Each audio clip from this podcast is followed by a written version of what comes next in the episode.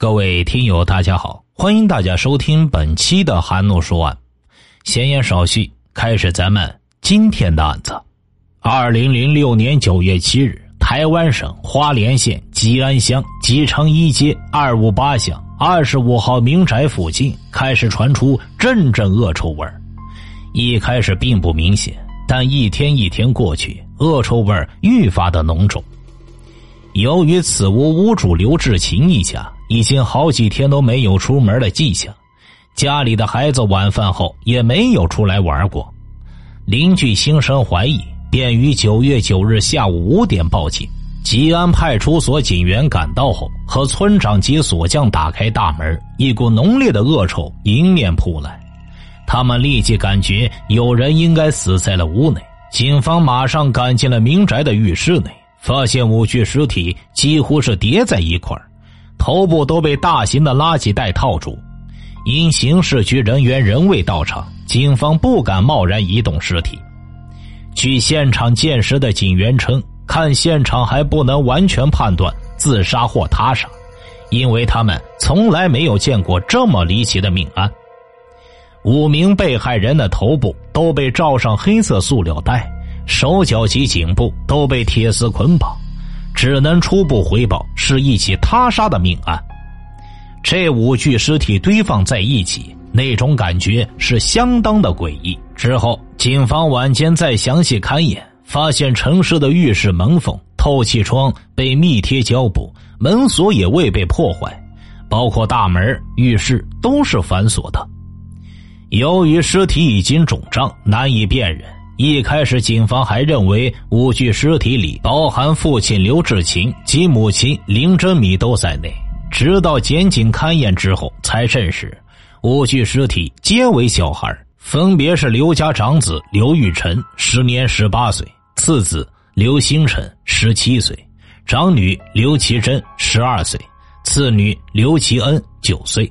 还有小子刘北辰八岁，五名被害人的手脚遭铁丝捆绑，头部遭胶带缠绕紧贴脸部，再用垃圾袋套头缠绕铁丝，死状凄惨。遗体因死亡多日呈现僵硬，得靠四名警员才能搬动，并发现有毒物反应。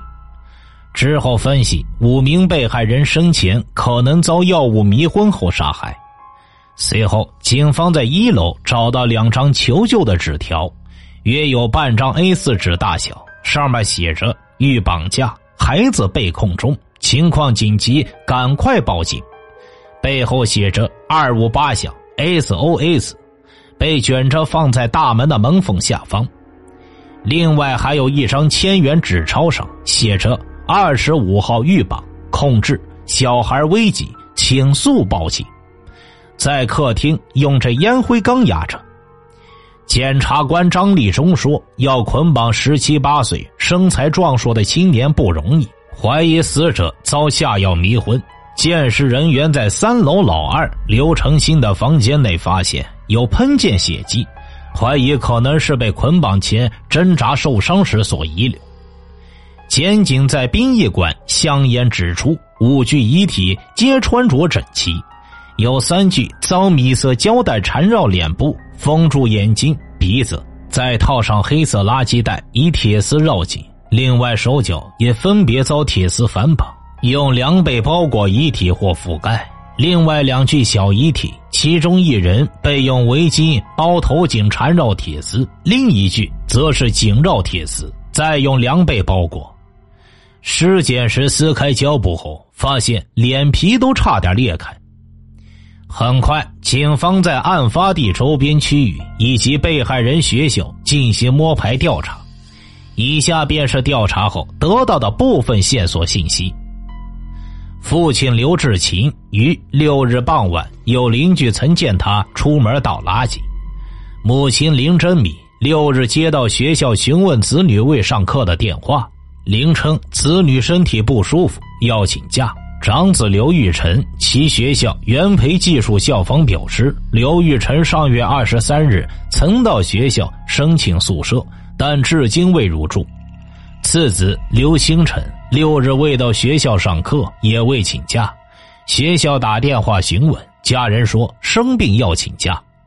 长女刘其珍六日以身体不舒服为由，由母亲林真米以电话向校方请假一天。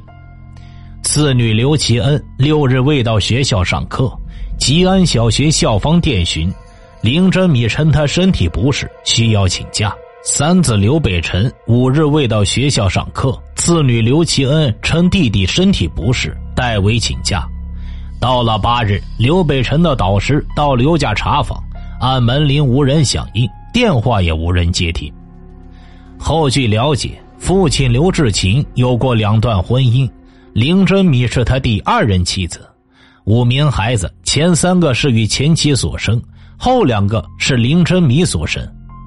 刘志勤以摄影为业，并和朋友合伙开设了魔幻家族计算机合成印刷公司，并且已扩展三家分店，专门提供游客将照片转印至马克杯或钥匙圈作为纪念品。刘志勤原住台东，于十几年前搬来花莲后，就和台东的家人没了来往。父亲过世，更没有回家奔丧，从此便断了音讯。而林真米原本和家人的感情很好，但他在刘志勤还有婚姻的状况下与刘交往，已经不被家人谅解。刘志勤离婚后，他还执意要嫁给他，于是他的家人便与他断绝了关系。五个孩子虽然分属不同的母亲，但是刘家相处还算融洽。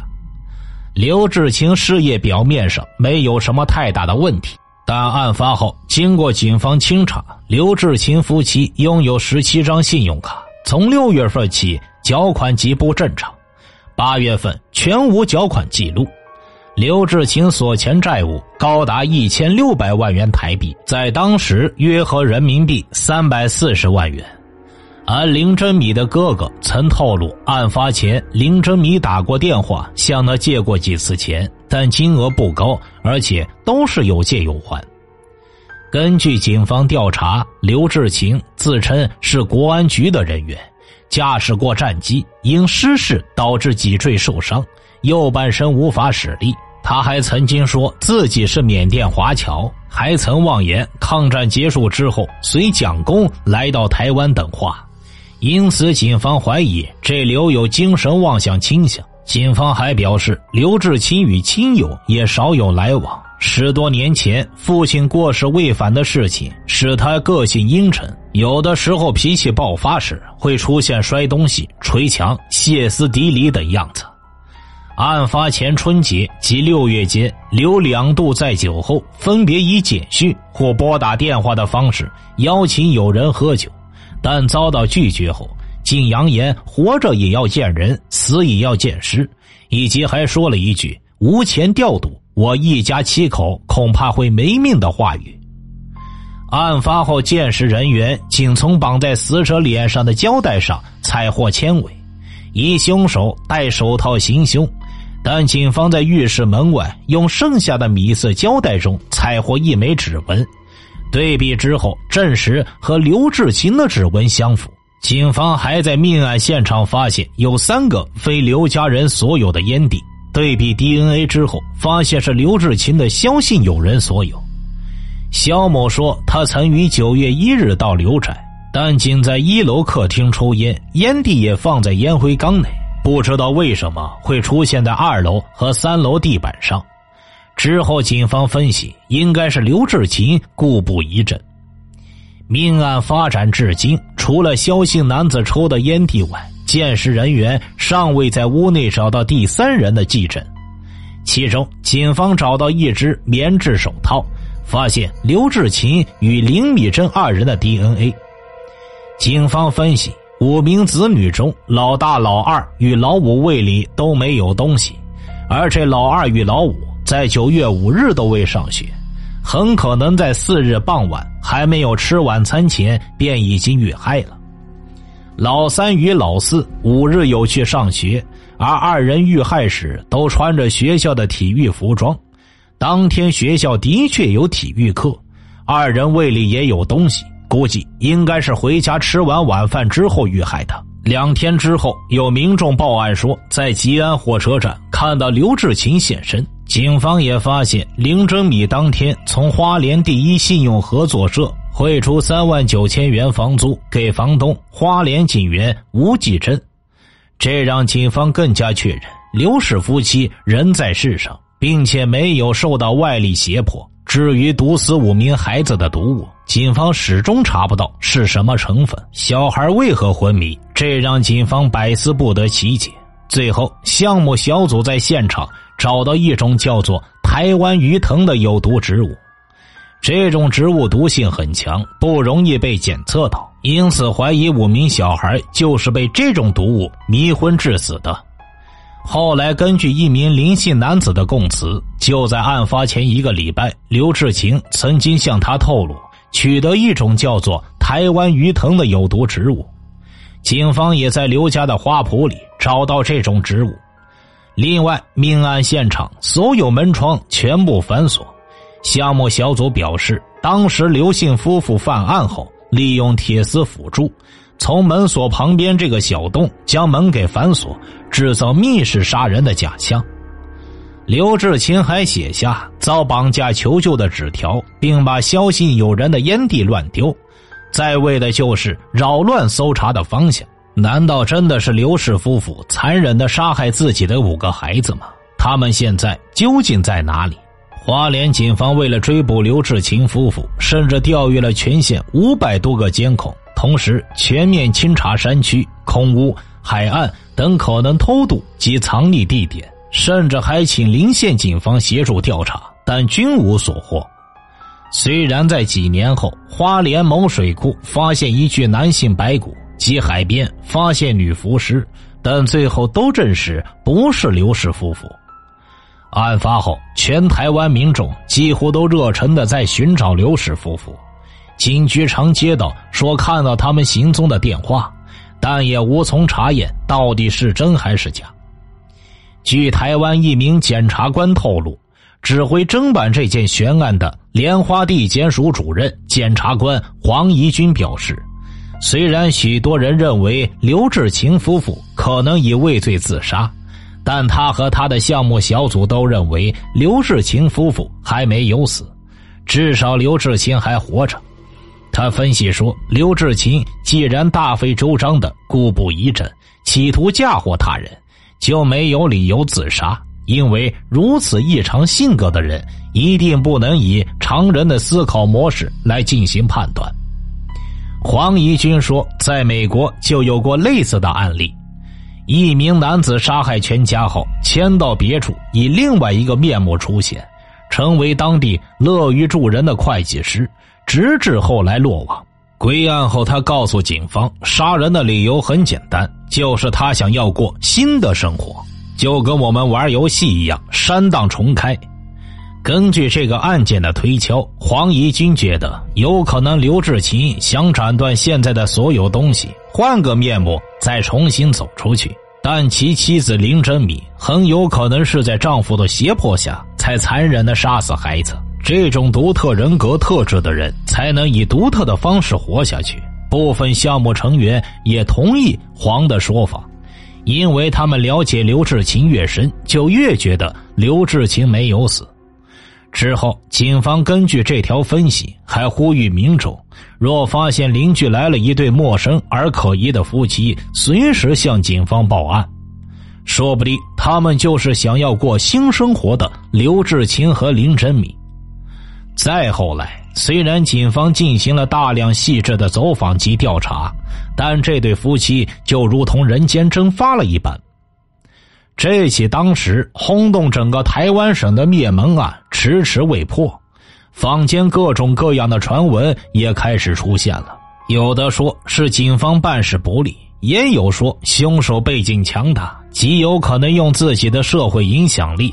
对台湾警方施压，以至于案件无法破获。更有甚者，还有人一度把这个案子往灵异方面引。在二零零八年的时候，因为另外一个案子，有一位美女灵媒现身，透过感应还指出了两夫妻的下落。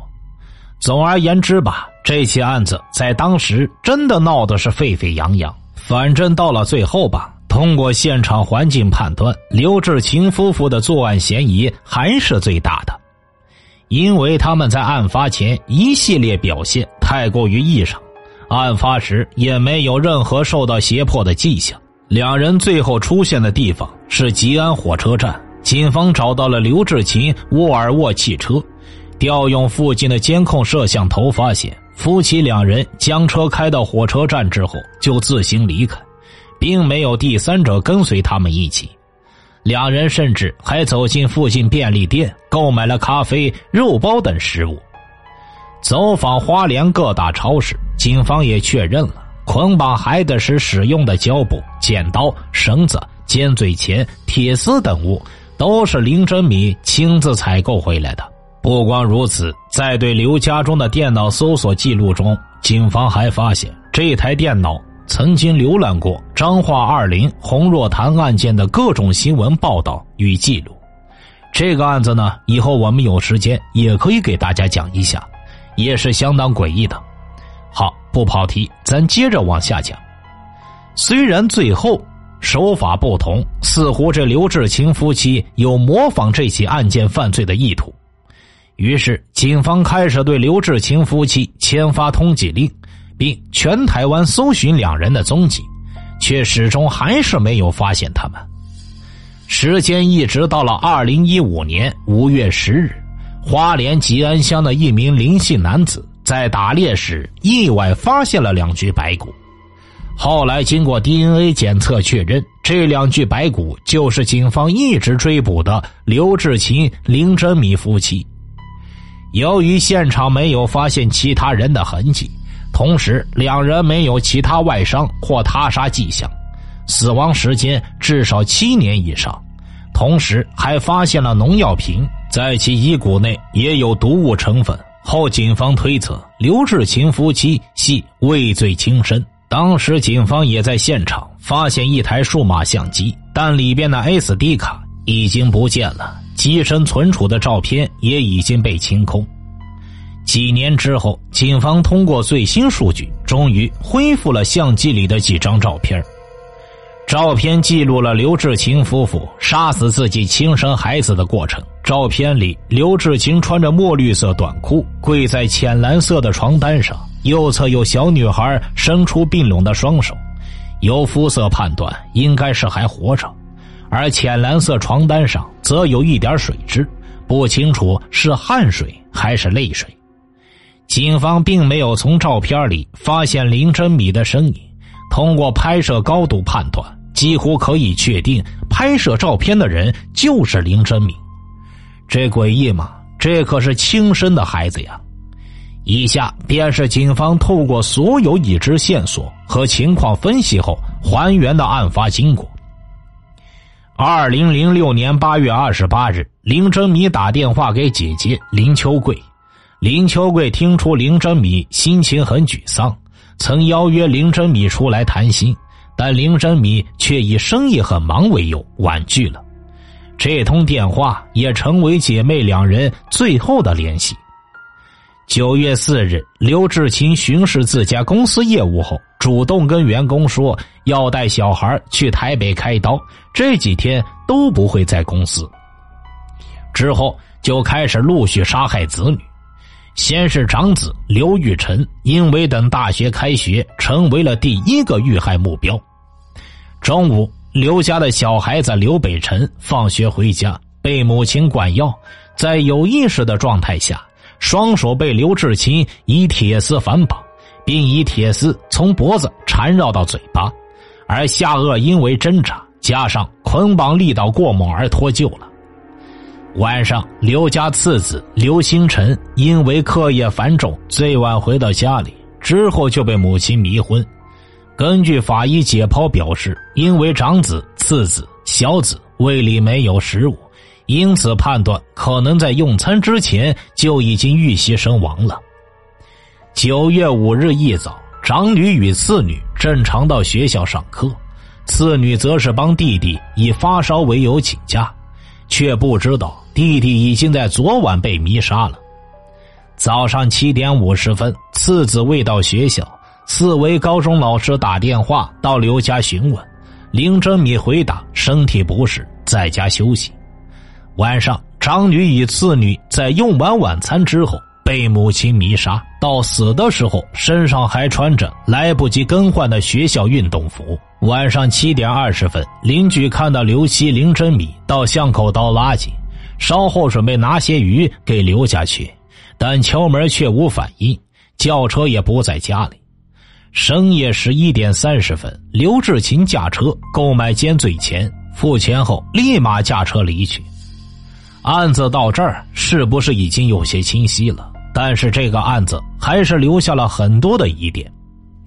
第一，刘志清杀孩子的时候戴了棉手套，由此证明他是想隐瞒身份，但却在绑孩子的时候在胶带上留下了指纹。这个很不符合其心思缜密的个性。第二，夫妻俩案发后躲避警方搜山，判断应该逃离了花莲境内，但为何最终又会回到花莲吉安乡的山上自杀呢？第三，五个孩子并无任何保险，杀害他们也不能领到任何保险金补偿其千万元的债务危机。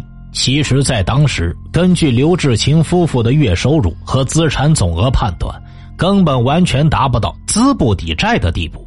为什么他们又会突然停止偿还信用卡的卡债呢？还有第四，就是在案发前的一周，刘志清还为长子疑似缴了十万元的大学学费。如果他们是早有预谋要弄死自己的孩子，又何必多此一举呢？难道真的印证了黄君怡和他组员的分析？独特人格特质的人会以独特的方式来思考和解决问题。换句话来说吧，这就是一个不是神经病的神经病。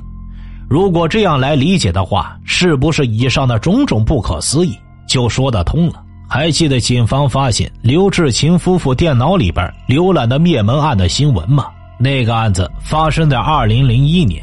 地点也是台湾，案发时间也是九月四号，家中的被害人也是几个孩子。要是再顺着往下讲，就有些灵异了。到此打住吧。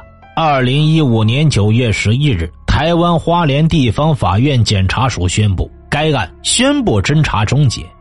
由于所有现场证据都指向刘志勤夫妇，但二人已确认死亡，因此全案作出不起诉处分。这个案子就这样带着众多的疑惑结束了。要看案件相关图片的听友，可以微信公众号搜索“说书人韩诺”，关注好之后，在后台回复“花莲”两个字，“花”是花朵的“花”，“莲”是莲藕的“莲”，就 OK 了。大家对这个案子有什么自己的想法或者补充的，也可以在节目的下方留言。听大案要案，观百态人生。好了，今天的案子就讲到这儿，咱们下期再见。